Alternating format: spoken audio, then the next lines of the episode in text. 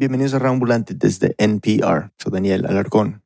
Hoy vamos a viajar por todo el continente a bordo de un avión colombiano, pero no será un viaje tranquilo, se los advierto. Hablamos del avión HK-1274 de la Sociedad Aeronáutica de Medellín, más conocida como SAM. Salió el miércoles 30 de mayo de 1973 desde Bogotá y aterrizó en, bueno, en muchas partes. El avión despegó sin contratiempos y su primera parada fue en Cali. Ahí subió el ciclista Luis Alfonso Reategui, quien tenía que llegar a Medellín e iba con otros tres ciclistas. Al día siguiente arrancaba en esa ciudad el clásico RCN, una de las carreras más importantes del país. Recordemos que estamos a principios de los años 70. Subir a un avión no era igual como es ahora. No había detectores de metal, ni rayos X, ni nadie revisaba maletas. Era casi como tomar un bus. Este es Reategui.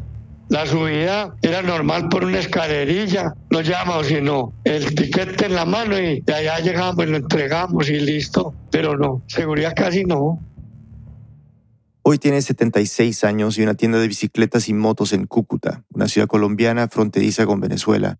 Pero en ese entonces era un ciclista profesional que pertenecía al equipo del Valle.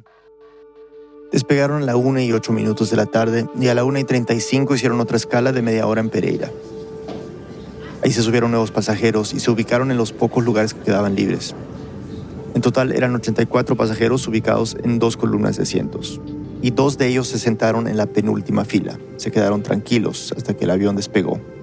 12 minutos después se pusieron unas capuchas y lo que vino después sucedió muy rápido. Nosotros estábamos en la parte de atrás y con las dos pistolas dispararon, hicieron un tiro a la, a la parte del piso y nos dijeron que quietos que eso era un secuestro 10.000 metros de altura, dos encapuchados, 84 pasajeros y un tiro. Reategui tardó unos segundos en entender lo que pasaba. Nosotros creímos que era por ahí por mamar gallo, por molestar, pero cuando ya agarraron la rabata y le agarraron el pelo y le hablaban duro y todo, nos dio mucho miedo a todos, a todos los que en el avión. Los pasajeros se quedaron todos quietos. Eran dos secuestradores nada más, pero ya habían demostrado que no temían apretar el gatillo. Mientras tanto, en la cabina no se habían dado cuenta de nada de lo que estaba sucediendo en la sección de pasajeros. El capitán Jorge Lucena, distraído, silbaba una melodía. También iba un ingeniero, un aprendiz de ingeniero y el copiloto, Pedro Gracia. Cuando en un momento bruscamente entró una persona encapuchada con un revólver apuntándonos al ingeniero Tulio Lozano y a mí. Este es Gracia, el copiloto. El capitán no se dio cuenta de lo que estaba pasando detrás de él. Siguió silbando mientras un hombre apuntaba un revólver dentro de su cabina. Yo le llamé la atención y le dije, capitán, mire. Él volteó la mirada y palideció totalmente. Un par de minutos después llegó a la cabina el otro secuestrador. Era más alto y por cómo hablaba parecía estar a cargo. El hombre dijo, esto es un secuestro. El capitán le contestó, Cuénteme, ¿qué quiere? Y él solamente expresó una palabra, Aruba. Pensando que había escuchado mal, el capitán le preguntó, ¿A Cuba? Y él respondió, no, Aruba. Así empezó uno de los secuestros más espectaculares en la historia aérea de América Latina. El productor Máximo Dirico investigó durante años los detalles de esta historia. Aquí Máximo. Esa confusión del capitán Lucena, pensar que la orden era ir a Cuba, no viene de la nada. Desde 1967, al menos 30 aviones colombianos y otros 59 en la región habían sufrido intentos de secuestros para volar hasta la isla. Y la mayoría lo había logrado. Los secuestradores solían ser simpatizantes de la revolución o personas que buscaban irse de sus países, imaginando una mejor vida allá. Para algunos, la revolución daba pie a las utopías. Fidel Castro había llegado al poder en 1959 y pocos años después Cuba tenía sus relaciones cortadas con el continente, por lo que secuestrar un avión era una de las pocas formas de llegar. No solía haber mucha resistencia de parte de la tripulación, que casi siempre volaba la isla sin más, esperando que el asunto acabara pronto. Secuestrar un avión en Latinoamérica era un plan alocado, sin duda, pero realizable. La prensa hasta les puso un nombre, los aeropiratas. Por su parte, el régimen cubano trataba bien a los pasajeros, y si bien investigaban a los aeropiratas para diferenciar entre revolucionarios, delincuentes o posibles espías, no siempre los encarcelaban. Después de todo, que hubiera gente dispuesta a secuestrar un avión para vivir allí era buena propaganda frente a los países capitalistas. Para el capitán Lucena ni siquiera era su primer intento de secuestro. Cuatro años antes, un aeropirata de 20 años había puesto un cuchillo en el cuello de su copiloto y había dado la orden de ir a Cuba. Esa vez se resistieron y no volaron a la isla. Incluso Lucena le pegó un puñetazo. Pero claro, solo era un joven con un cuchillo. Ahora los aeropiratas eran dos. Tenían pistolas y no querían ir a Cuba, sino que tenían otra isla caribeña en mente, Aruba, a más de mil kilómetros de Pereira. Y aunque eso sorprendió a la tripulación, no estaban en posición de hacer preguntas. Nos concentramos mucho, dejamos a un lado el estrés y empezamos a evaluar la situación. Este es el copiloto Gracia de nuevo. Lo primero que vieron fue que el combustible que había en el tanque no les alcanzaba. El capitán Lucena le dijo al aeropirata más alto, el que parecía ser el jefe, que lo mejor era hacer una parada en Medellín. El hombre estuvo de acuerdo. Lucena comunicó desde el aire que estaban secuestrados y que necesitaban combustible, pero al aterrizar en Medellín se demoraron más de 45 minutos en recargarlo. Y los aeropiratas, claro, comenzaron a ponerse nerviosos. El capitán Lucena falleció en 2010, pero detalló los sucesos de ese día en una entrevista que le hicieron en 1973 en la televisión colombiana me puso ante la pistola de despegue, despegue, no me importa que usted no tenga combustible. No me importa que usted no tenga combustible. Si lo hacían, tenían el riesgo de estrellarse a mitad del vuelo, así que el capitán improvisó una jugada. Le dijo al secuestrador que para despegar tenían que cambiarse de pista. No era verdad, pero le daba un poco más de tiempo a ver si llegaba el combustible. Y sí, llegó. Pero el proceso de recarga era extremadamente lento, o así parecía dentro de la cabina del avión y el hombre se desesperó nuevamente y le puso la pistola a la cabeza y me dijo, capitán, un segundo más, despega, despega, despega. Ni un segundo más. Ya tenían suficiente combustible, pero despegar con el tanque aún conectado al avión era demasiado peligroso. Podían dañar la nave. Por fortuna, el equipo en tierra vio las señas desde la cabina y alcanzaron a desconectar todo. Y despegamos para Aruba. Ya eran las 3 de la tarde. Una vez en el aire, los secuestradores se veían más tranquilos. Por primera vez dijeron cuáles eran sus demandas. La petición que nos dio a conocer fue primero una suma de 200 mil dólares en efectivo. 200 mil dólares distribuidos en billetes de 100 y 50 dólares. Era mucho dinero. Para que tengan una idea, en esa época con eso se podían comprar más de 10 casas en Bogotá o por lo menos 25 departamentos. Y había otra petición la libertad de sus compañeros presos políticos de la cárcel del Socorro, departamento de Santander. Esa última frase le dio una nueva dimensión al secuestro. Se identificaron como miembros del Ejército de Liberación Nacional, o ELN, un grupo guerrillero que iba a cumplir una década en Colombia. Y lo que pedían era que liberaran a decenas de compañeros de armas que estaban siendo juzgados en ese momento, acusados de pertenecer a la guerrilla urbana. Era una petición sin precedentes. Aunque la prensa siempre especulaba que los secuestros de aviones colombianos eran acciones de la guerrilla, nunca una organización lo había reconocido. Era la primera vez.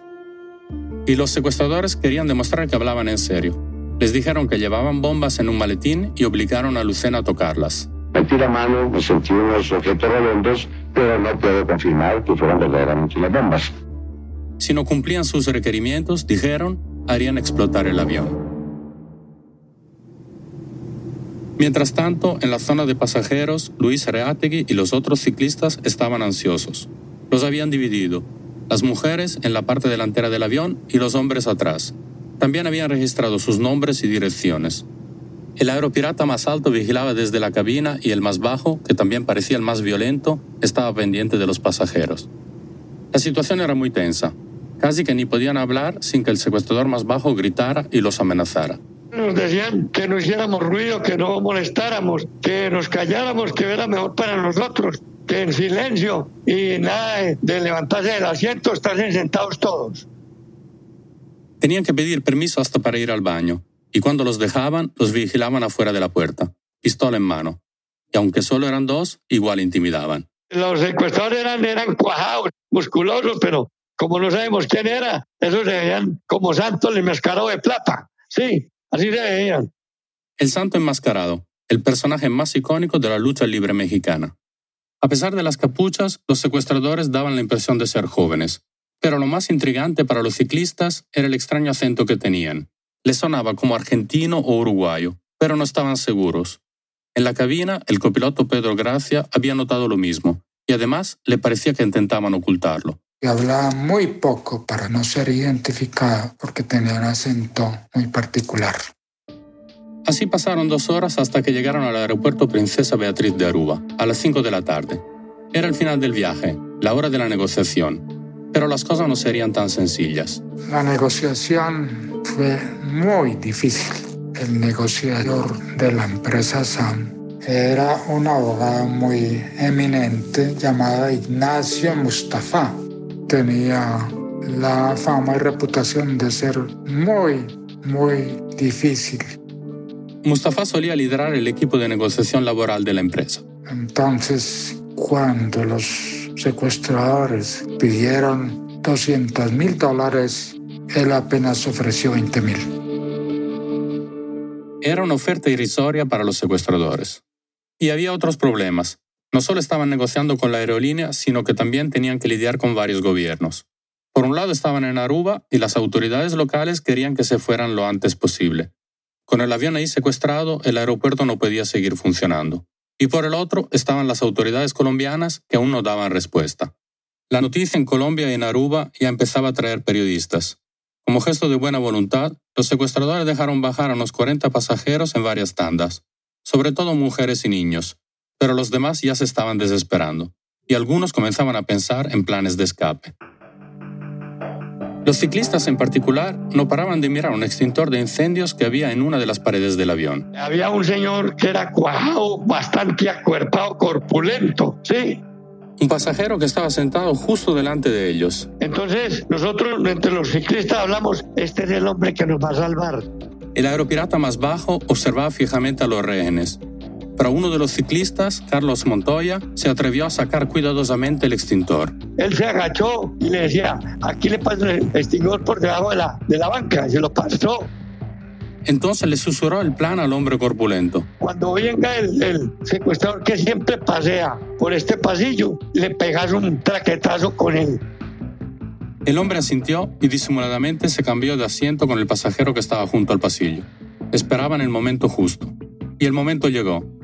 El secuestrador empezó a caminar hacia ellos. Cuando paró el pirata, nosotros miramos a qué hora desampaba el, el, el cachimbarro con el extinguidor. Pasó justo por donde estaban.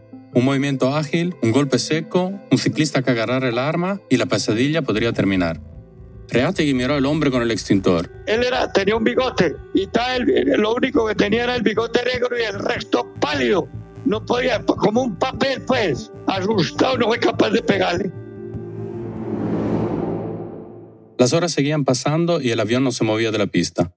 Estaban en el Caribe, con los motores apagados, sin aire acondicionado, el calor comenzaba a ser insoportable. Muchos pasajeros se empezaron a quitar la ropa. No tenían agua ni comida, el baño era un desastre, y los olores solo se pondrían peores. Por si fuera poco, en Pereira habían subido 300 pollitos vivos a la bodega. Era una bomba de tiempo. A medianoche, después de 10 horas de secuestro, el gobierno de Colombia emitió un comunicado que tensionó aún más las cosas. Decía que no pensaba negociar con ningún secuestrador y que en Colombia no existían presos políticos. Con eso, el problema del avión secuestrado quedaba en manos de la empresa SAM y aunque ellos sí estaban dispuestos a negociar un pago, el abogado insistía que jamás serían 200 mil dólares. Los aeropiratas también hicieron una declaración. Dijeron que si no les cumplían, estaban dispuestos a morir. A las 4 de la mañana, los secuestradores obligaron al capitán Lucena a despegar otra vez, sin decirle a dónde iban. Ya en el aire, el secuestrador jefe se lo comunicó. Irían a Lima, Perú. Eran más de cuatro horas de vuelo desde Aruba y el capitán Lucena empezó a preocuparse por el avión. Le manifesté al secuestrador que el avión ya estaba con bastante disminución de aceite y se nos podían fundir las turbinas. Este es el capitán Lucena de nuevo, en la entrevista de 1973. El problema era que si iban a hacer trayectos tan largos, necesitaban aceite para las turbinas y las hélices, o podían romperse en pleno vuelo. Por eso averiguó por radio si tenían en Guayaquil, que quedaba en camino pero por ahí cerca solo tenían en Aruba. Le dijo al secuestrador que era demasiado peligroso seguir así. Según Lucena, el aeropirata le contestó, Capitán, yo no quiero arriesgar la vida de los pasajeros, no quiero arriesgar la vida de la tripulación, no quiero arriesgar la vida de avión. Si usted lo considera, regrese a Aruba. Y así lo hicieron. Llegaron a Aruba por segunda vez el jueves a las ocho y media de la mañana. Habían pasado ya casi 20 horas de secuestro. Yo estaba ya muy cansado, muy mal.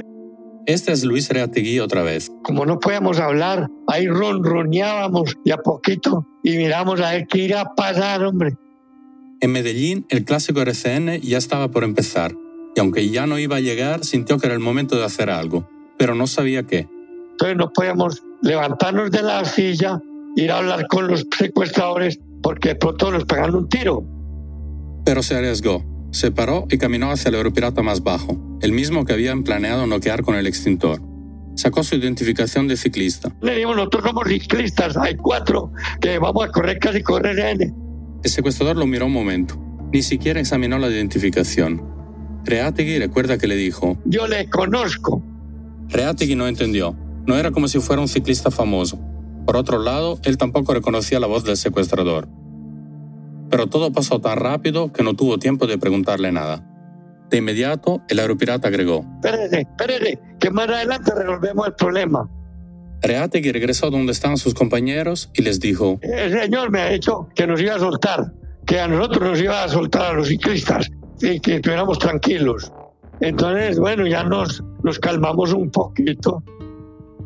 y unos minutos después, Llegaron y dijeron, con la pistola nos hacían así, salgan, salgan los ciclistas. no entendían qué estaba pasando y tampoco preguntaron. Nos paramos ale- alegres con maletín y salimos y bueno, ya libres, qué felicidad de nosotros. Ya respirábamos aire limpio porque el avión olía, olía mil cosas, o yo. Eran las 10 de la mañana y de golpe los cuatro ciclistas, junto a un puñado de pasajeros más, habían recuperado su libertad. Es difícil saber con exactitud cuántos pasajeros quedaban en el avión en ese momento. Los diarios de la época dieron cifras que no concuerdan, pero es realista pensar que quedaban más de 30, más la tripulación que eran 7. El nerviosismo dentro de la cabina del avión seguía creciendo. Los secuestradores anunciaron que por cada media hora que pasara subirían el rescate de 50 mil dólares, pero la aerolínea seguía resistiéndose a pagar. El aeropirata jefe, ya frustrado, exigió que en el próximo avión que llegara desde Colombia le llevaran todos los diarios locales para saber qué decían sobre el secuestro. Pero el capitán Lucena no siguió la orden, quizás pensando en el peligro de que encontrara algo en las noticias que no le gustara. Cuando llegó el primer avión colombiano y desde la torre les dijeron que no había traído ningún periódico, el secuestrador estalló. Me dijo, capitán, usted me está engañando. Tuve una crisis nerviosa en ese momento. Volvió y me puso la pistola en la cabeza. Dijo, no le acepto ningún engaño más. La situación había llegado a un límite. En otro vuelo colombiano habían llegado a Aruba el secretario general de la aerolínea y el abogado Mustafa. Querían subirse al avión a negociar con los secuestradores. Me dijo que no se acerque ninguno de ellos porque, capitán, los mato porque los mato. Al avión no subió nadie. Solo dejaron que una azafata bajara a recoger sándwiches y agua para los pasajeros, que ya no aguantaban más. Luego le ordenaron al capitán que despegara de nuevo. Esta vez no había un destino específico. Le dijeron que se dirigiera a Centroamérica. Mientras todo esto sucedía, otros pasajeros organizaron un plan de escape. Cuando el avión empezó a moverse, alguien abrió la puerta trasera de emergencia. Empezaron a saltar a tierra varios hombres. Eran por lo menos 5 metros de caída y un par de pasajeros quedaron con lesiones en la cabeza y en las piernas, pero ninguno quedó grave. Entre los que saltaron estaba una pareja de especial importancia para los aeropiratas, millonarios y dueños de una de las principales fábricas de aceite de Colombia. Cuando se dieron cuenta de que ellos habían saltado, se alteraron todavía más y encima estaban con la puerta abierta. Los secuestradores se asustaron y pensaron que era al contrario, que la policía había ingresado al avión. Se estresaron tanto que ordenaron salir inmediatamente. El avión se elevó en medio del caos. Dieron vueltas por Panamá, Costa Rica, hasta El Salvador, pero en ningún aeropuerto les permitieron aterrizar. Así que regresaron por tercera vez a Aruba. Estaban casi donde habían empezado. En realidad peor, el gobierno colombiano se había negado a negociar, no les había dado un peso y tenían cada vez menos rehenes. A las 10 de la noche del jueves, 32 horas después de iniciado el secuestro, los aeropiratas dieron un plazo final. las 11 de la mañana del día siguiente. Si no recibían el dinero para entonces, habría consecuencias. Una pausa y volvemos. Este mensaje viene de un patrocinador de NPR, Squarespace, el creador de sitios web fácil de usar y diseñado por profesionales reconocidos internacionalmente. La plataforma todo en uno de Squarespace se especializa en hacer más fácil establecer una presencia en línea, con dominios, herramientas de marketing, análisis y más. Visita squarespace.com/npr para obtener una prueba gratuita y cuando estés listo para lanzar tu página, usa el código NPR para ahorrarte 10% en la compra de tu primer sitio web o dominio. NPR y el siguiente mensaje son patrocinados por Vice News. Contra Natura es un nuevo podcast producido por Vice News que narra las historias desde la primera línea de la crisis climática. En la primera temporada, los reporteros de Vice News viajan a Colombia, donde una compañía norteamericana de carbón ha sido acusada de financiar a los paramilitares que asesinaron a tres líderes sindicales. Una historia de misterio que recorre América y nunca has escuchado antes. Escucha Contra Natura en Spotify o donde sea que escuches tus podcasts. Estos días hay tantas cosas para ver que jamás te va a alcanzar el tiempo. Es por eso que existe Pop Culture Happy Hour desde NPR. Dos veces por semana buscan entre todas las tonterías que hay, comparten sus reacciones y te dan un resumen de lo que sí vale la pena. Escucha Pop Culture Happy Hour todos los miércoles y jueves. Estamos de vuelta en Radio Ambulante. Soy Daniel Alarcón. Antes de la pausa contamos cómo dos hombres encapuchados secuestraron un avión en Pereira, Colombia, con 84 pasajeros. Se identificaron como guerrilleros del Ejército de Liberación Nacional. Pidieron 200 mil dólares y la liberación de prisioneros políticos. Pero ya había pasado más de un día entero y el avión no había hecho otra cosa que dar vueltas y regresar una y otra vez a Aruba. Habían dejado salir pasajeros, otros se habían escapado y no parecía que las autoridades estuvieran dispuestas a cumplir sus demandas. Pero los secuestradores no se daban por vencidos. Si a las 11 de la mañana no tienen respuesta, considerarían que la negociación había finalizado y habían dicho que estaban dispuestos a no salir vivos del avión. Máximo nos sigue contando. Después del tercer aterrizaje, las autoridades de Aruba les hicieron una exigencia a los aeropiratas, un cambio de tripulación. Era muy peligroso que siguieran despegando con el capitán y su equipo exhaustos. A cambio, la aerolínea enviaría un maletín con 50 mil dólares en manos del nuevo capitán que subiera. Los secuestradores aceptaron, pero venía un nuevo reto convencer a otra tripulación de subirse a un avión secuestrado en el que las cosas estaban saliendo de control. Yo llegué y les dije a la orden para que me necesita y el gerente me dijo, hay que relevar la tripulación que está en Aruba. Esta es Edilma Pérez, azafata de SAM en ese momento, quien estaba empezando su turno en el aeropuerto de Medellín. Tenía 32 años y acababa de cumplir dos años de trabajar en la compañía. Ya estaba decidido que los comandantes Hugo Molina y Pedro Ramírez formarían parte del reemplazo, como capitán y copiloto. Y también se subiría el ingeniero de vuelo Alfredo Schaffer. Solo faltaban las azafatas. Edilma preguntó cuáles de sus colegas ya se habían ofrecido a subir. No, no sé, me dijo el gerente, no sé quién está dispuesta. Entonces yo le dije, yo voy. Y él se quedó mirándome y me dijo, ¿usted va? ¿Usted sabe a lo que va? Y sí, yo voy. Era madre soltera de cinco hijos y ese trabajo le había permitido sacarlos adelante. Estaba muy agradecida con Sam por haberla elegido. En esa época era muy raro que una aerolínea contratara a una mujer con hijos y ella además formaba parte del equipo de reserva del aeropuerto, que debía presentarse ante cualquier emergencia o reemplazo. Edilma les dijo una cosa más, que si llamaban a María Eugenia Gallo, que venía llegando de un vuelo de Cúcuta, ella también iba a aceptar, eran muy buenas amigas y siempre trataban de volar juntas. María Eugenia, de hecho, ya había visto el avión secuestrado en Medellín en la primera parada que hicieron para cargar combustible. Y lo vimos, lo vimos a lo lejos y le dije a mis compañeras, ay, qué rico no poder estar en ese avión y tener esa experiencia y tener como que contar más adelante a nuestros hijos, a nuestros nietos. Mis compañeras, ay, estás loca, le digo, no me parece idea muy rico. María Eugenia tenía 23 años, no tenía pareja ni hijos y le sobraba espíritu aventurero. Por eso cuando la llamaron no necesitó pensarlo mucho. Yo dije, ay no, listo, hoy, de una. Y así, así empezó esa aventura. María Eugenia se fue a su casa a empacar ropa y le contó a su mamá lo que estaba por hacer. Mija, pero usted está loca, ¿cómo se le ocurre? Mis hermanas también. Y yo, ay no, yo quiero, yo quiero ir. Y me fui. Edilma solo le avisó a una hermana. Y le dije, hermana, me voy para el secuestro, te quedan mis hijos. Y me dijo, ¿cómo?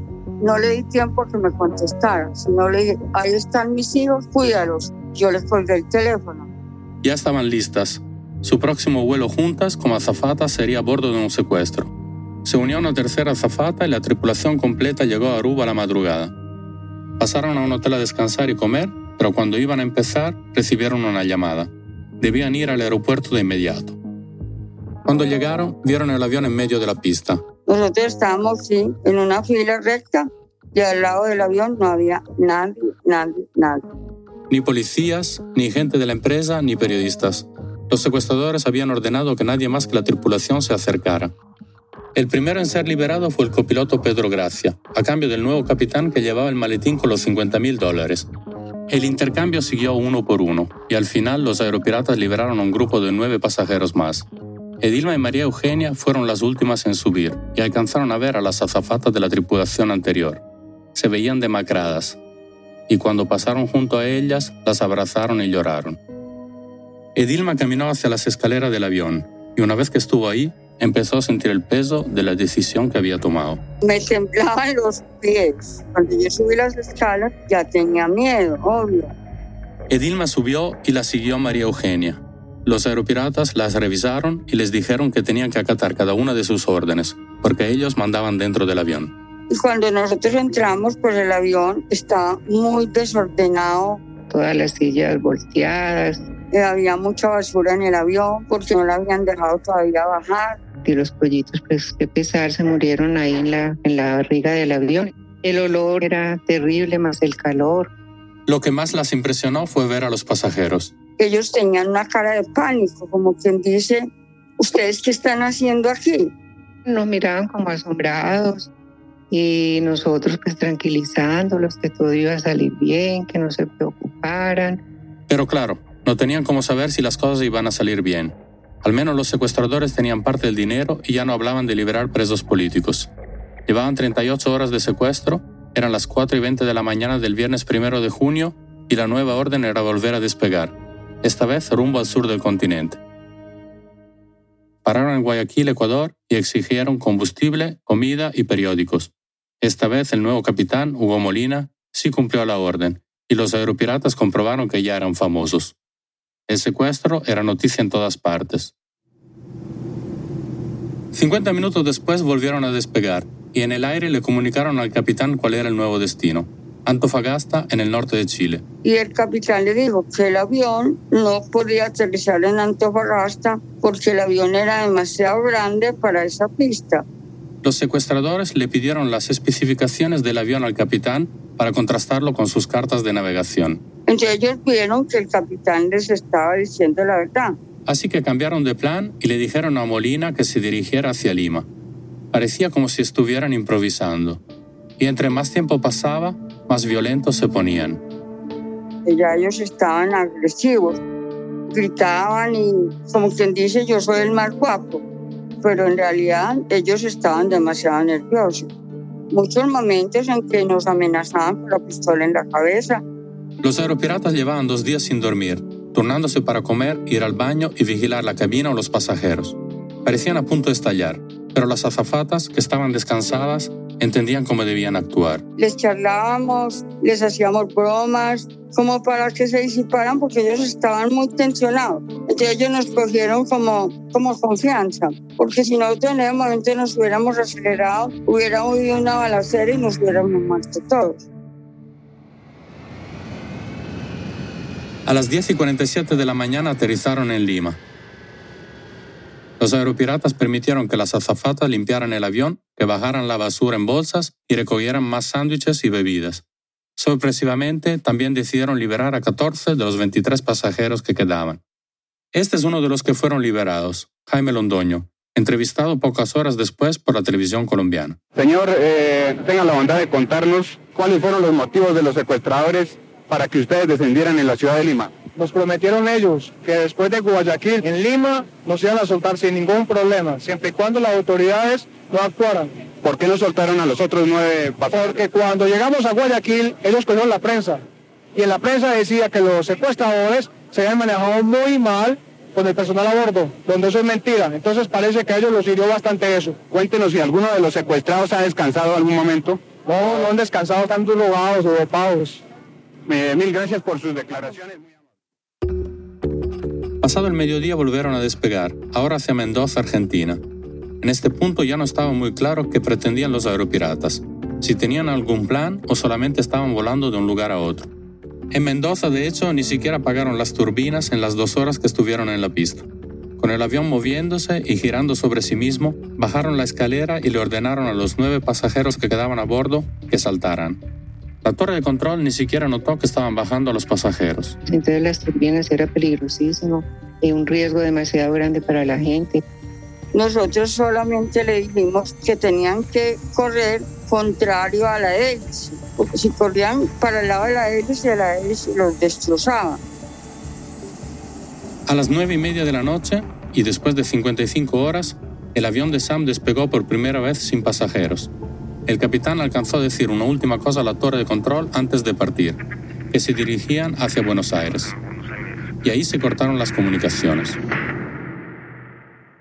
El secuestro se había vuelto extremadamente raro. No había rehenes, ya no se hablaba más del dinero y la identidad de los secuestradores era un misterio cada vez mayor.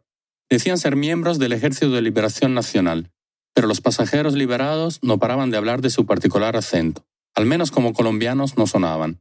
También llamaba la atención su cercanía con los ciclistas, y cuando el capitán Lucena se bajó del avión, contó que había hablado bastante sobre deportes con el secuestrador jefe. Incluso habían hecho predicciones para la pelea entre el colombiano Rocky Valdés y el estadounidense León El Látigo Washington, que se enfrentaban en Bogotá. Gonzalo Valencia era periodista deportivo en Pereira, la ciudad en donde comenzó el secuestro, y llevaba días siguiendo la noticia. Lo que se decía era que probablemente era gente que tenía que ver con el deporte, porque pues trataban con cierta familiaridad a los ciclistas que estaban dentro de la nave. También se especulaba mucho sobre la preparación que tenían. Por un lado llevaban cartas de navegación, sabían leerlas, tenían un protocolo estricto para manejar tanto a los rehenes como a la tripulación, pero por el otro seguían volando con un avión casi vacío y sin destino claro. Tenían 50 mil dólares, pero serían arrestados apenas tocaran tierra. En este punto de la historia el paradero del avión se vuelve difuso. Antes de cortar la comunicación, el capitán había dicho que iban hacia Buenos Aires, pero el avión no llegó. Esa noche, algunos medios publicaron que aterrizó en Resistencia, una ciudad junto al río Paraná, en la frontera con Paraguay, y que una vez allí pidieron aceite a la torre de control, pero despegaron unos cinco minutos después sin esperar a que llegara. Después de la medianoche, los medios paraguayos aseguraron que el avión pidió pista en el aeropuerto de Asunción, la capital del país, antes de aterrizar, el capitán pidió a la torre que apagaran las luces de la pista. No alcanzaron a estar ni 10 minutos en ella y volvieron a despegar, para perderse en la noche. Poco después de las 3 de la mañana, los periodistas se amontonaron en el aeropuerto de Ceiza, en Buenos Aires. Ahora sí había llegado el avión. El periodista Gonzalo Valencia en Pereira estaba pegado a la transmisión. Esperando a ver qué ocurría. Los hombres empiezan a narrar cuando el avión se detiene completamente. Dice, aquí empiezan a bajar personas. Los primeros en descender fueron los miembros de la tripulación. Que baja una señorita, que baja alguien con uniforme que puede ser un copiloto y el piloto y tal cosa. El capitán Molina, el copiloto Ramírez, María Eugenia, Edilma. Hasta que digan, bueno, en este momento ya no sale nadie, vamos a ver qué va a pasar con los que son los secuestradores que deben ser los últimos en salir. Pero los secuestradores no salían del avión, así que alguien dio la orden al ejército y a la policía que esperaban en la pista entren al avión y sáquenlos. Y la sorpresa fue eh, cuando dijeron, no están los secuestradores en el avión en ninguna parte. ¿Qué ocurrió? Esfumados. Después de 60 horas, paradas en seis países y 22.750 kilómetros recorridos, el avión secuestrado no estaba secuestrado, estaba vacío. De todos los finales posibles para esa noche de expectativa mediática, ese era uno de los más extraordinarios. Y la tripulación no decía nada, pero iban a tener que hablar. Uno a uno fueron interrogados por la policía. Si unos minutos antes eran víctimas, ahora empezaban a ser sospechosos. Para entender lo que pasó, tenemos que devolvernos al momento en que el avión hizo sus últimas dos paradas, en Resistencia y en Asunción. En cada una, como contamos, estuvieron cinco y ocho minutos respectivamente. Hicieron varias peticiones a la torre de control y despegaron antes de que pudieran dárselas. Pero no estaban improvisando. Poco antes de llegar al primer destino, los aeropiratas le revelaron al capitán Molina el final de su plan. Se bajarían uno en cada parada y se llevarían a Edilma y a María Eugenia con ellos. Quería que nos quitáramos el uniforme, que nos pusiéramos la ropa de civil y que lo bañáramos. Serían su seguro de escape. Luego de la última parada en Asunción, el resto de la tripulación tendría que volar hacia Buenos Aires. Y si decían dónde se habían bajado con las azafatas, la vida de ellas estaría en peligro. Edilma sintió pavor cuando se enteró del plan. Me dio temblor, me acordé de mis hijos, mis hijos estaban chiquitos, me parecía que ellos se quedaban desprotegidos. En ese momento seguro que sentí demasiado miedo. María Eugenia también estaba muerta de susto, pero no decían una palabra. No nos atrevíamos a hablar, simplemente me acuerdo que María me dijo, nos tocó. Yo decía, hermano, ya. En resistencia, Edilma tenía que bajar primero junto al secuestrador más alto el que había dirigido la operación. Así que fue a la cabina a dejarle su cartera al copiloto Ramírez, a quien conocía mejor porque era amigo de su hermano. Le habían dicho que no llevara nada que pudiera identificarla. Entonces Ramírez me dijo, ¿y esto? El copiloto no se había enterado aún del plan de los aeropiratas. Entonces yo le dije, capitán, es que yo me bajo allí en el Chaco como rehén. En Resistencia, provincia del Chaco, Argentina. Ramírez la miró extrañado y le respondió. Usted no se baja, ni María se baja. Nosotros regresamos vivos a Colombia todos o muertos a Colombia todos, pero ninguno se va. El copiloto salió de la cabina para hablar con los secuestradores y les dijo que si querían un rehén podía ser él, pero que ninguna de las azafatas se bajaría con ellos. Por unos minutos los aeropiratas dudaron qué hacer.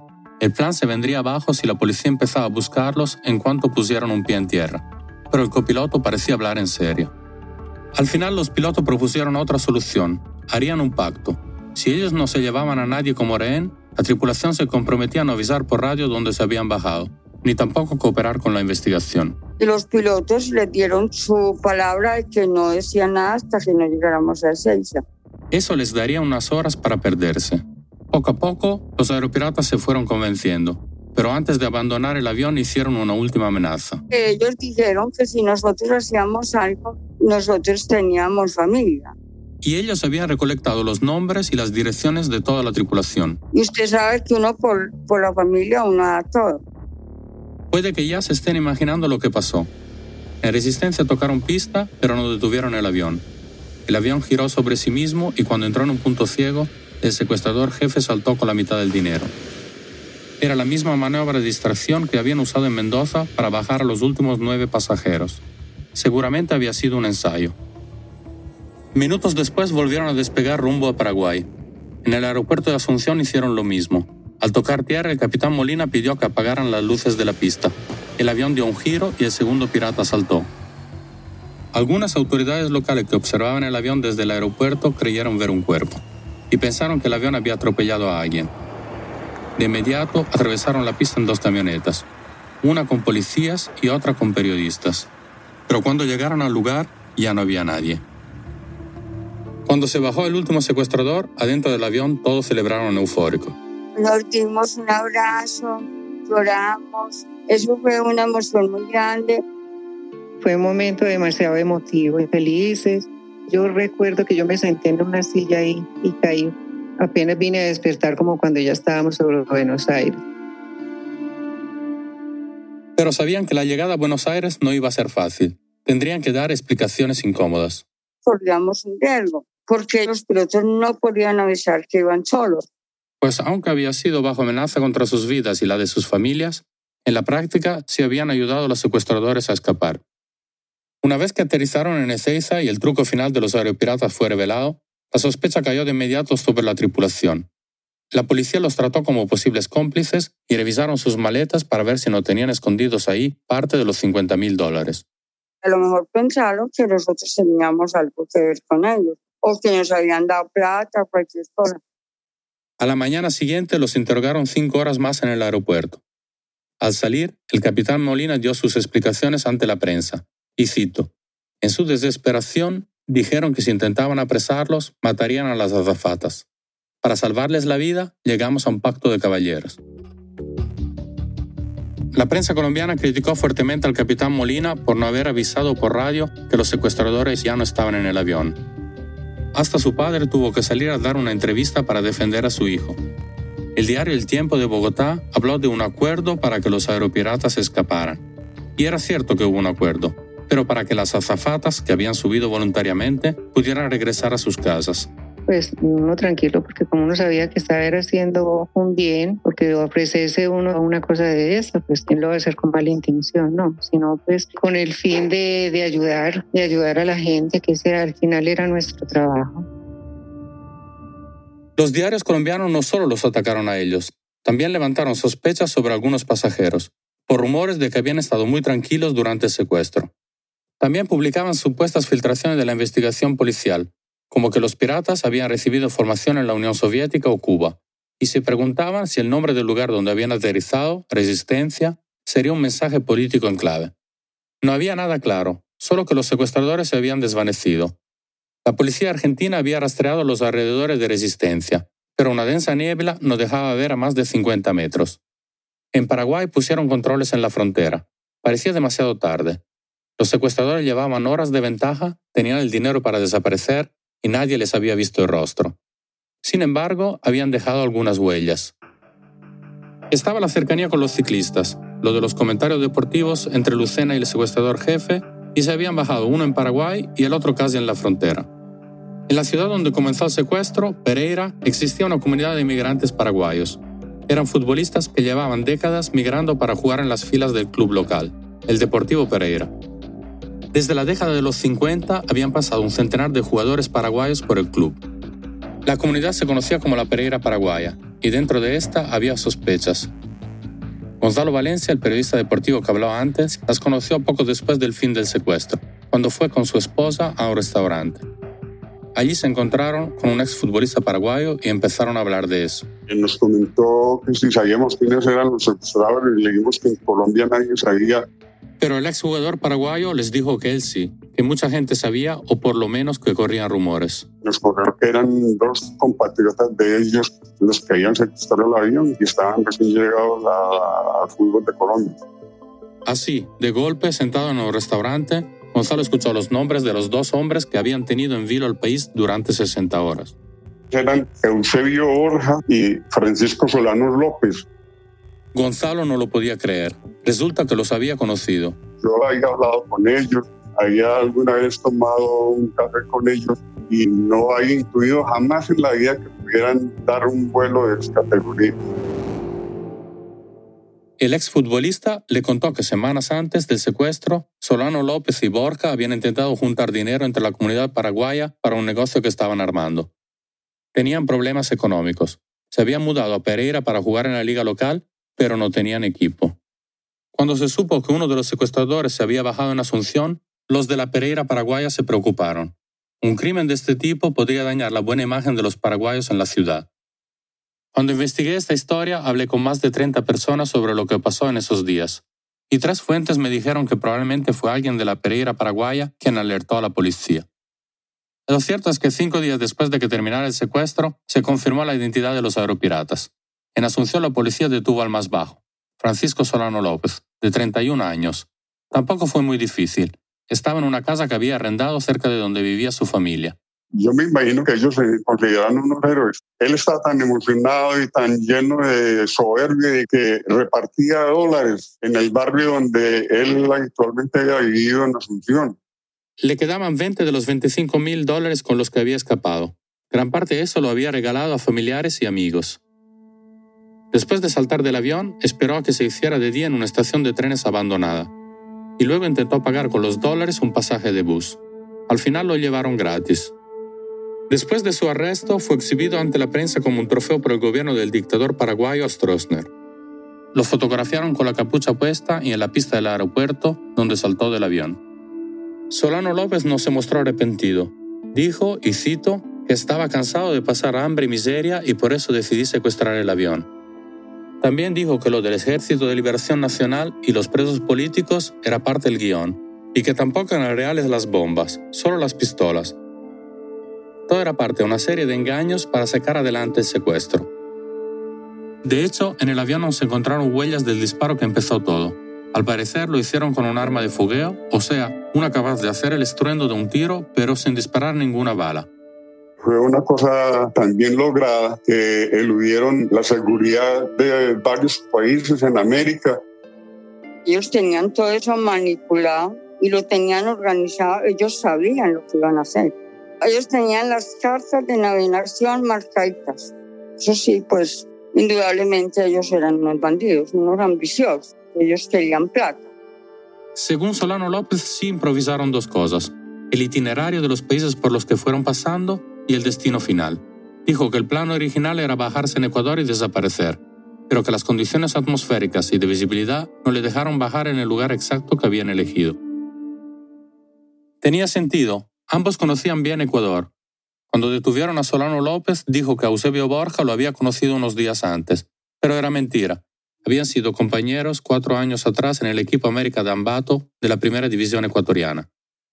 Los dos eran delanteros, les decían el Toro Solano y el Cacho Borja. El primero era agresivo, peleador, y el segundo, que antes del fútbol había estudiado medicina, era un jugador más cerebral. Pero ese año el América descendió y empezaron a deambular entre equipos de perfil más bajo, que casi siempre descendían. Tenían 31 y 27 años cuando llegaron juntos a Colombia en busca de mejor suerte, pero nunca la encontraron. Borja, de más talento, estuvo algo más cerca.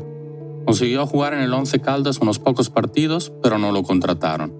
El equipo tenía un estilo de juego vistoso, de mucho toque, y los jugadores paraguayos tenían la fama de ser rústicos. Solano López lo intentó en varios clubes y tampoco lo ficharon. Era un jugador de poca categoría, sinceramente. Intentó jugar en el Deportivo Pereira, pero no tenía condiciones y no lo contrataron. Entonces quedó en el aire prácticamente, viviendo al lado de los paraguayos, los compatriotas que había en Pereira, pero sin poder tener ninguna actividad deportiva ni ninguna actividad laboral. Poco después de llegar a Colombia, los dos estaban desempleados con sus carreras deportivas acabadas. De vez en cuando jugaban partidos amistosos con los jugadores de la Pereira paraguaya, pero no convivían mucho con ellos. Presumían de un nivel de vida más alto del que tenían. Llevaban relojes vistosos y cuando iban a alguna comida les gustaba pagar la cuenta de todos. ¿De dónde sacaban ese dinero? No se sabe. Pero la verdad era que se les estaba acabando. Dos años después de la captura, Solano López fue extraditado a Colombia, en donde le dieron cinco años de cárcel. El ciclista Luis Areategui asegura que lo visitó mientras cumplía su condena junto a un periodista que quería escribir un artículo sobre el aeropirata. Y que era verdad lo que le dijo Solano López en el avión. Se conocían. En una oportunidad, recuerda, se habían encontrado en un hotel en Pereira y habían jugado a un juego de mesa. Este es Reategui, contando esa visita. Decía, mira, mira, el Reategui estaba cagado del miedo. Igual los otros. Y ya yo no, y él se reía con nosotros. Es difícil saber cómo o en qué momento se les ocurrió secuestrar un avión. Solano López nunca lo contó, porque quería escribir un libro. Algunos dicen que lo escribió en la cárcel y se llamaba Yo Pirata Aéreo, pero nunca se publicó. Quizás influyó el haber llegado a Colombia, entonces el segundo país con más secuestros aéreos del mundo, y que llevaban muchos años de club en club, de avión en avión. Es probable que se hayan sentido expertos en el tema.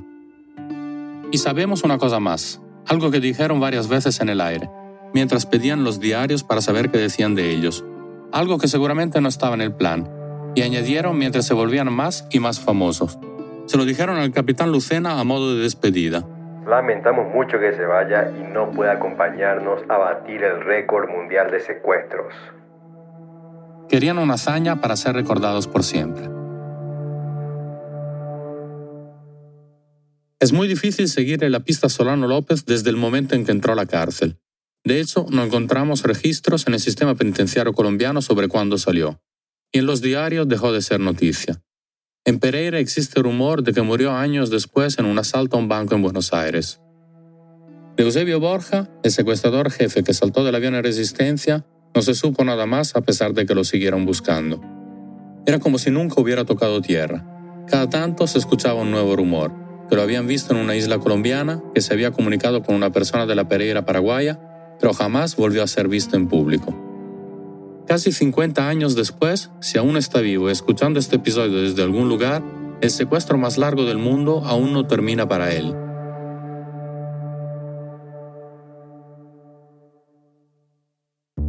En los años que siguieron a este secuestro se empezaron a ratificar entre los distintos países de Latinoamérica tratados contra la piratería aérea. Se subieron las penas y se fortaleció la seguridad en todos los aeropuertos.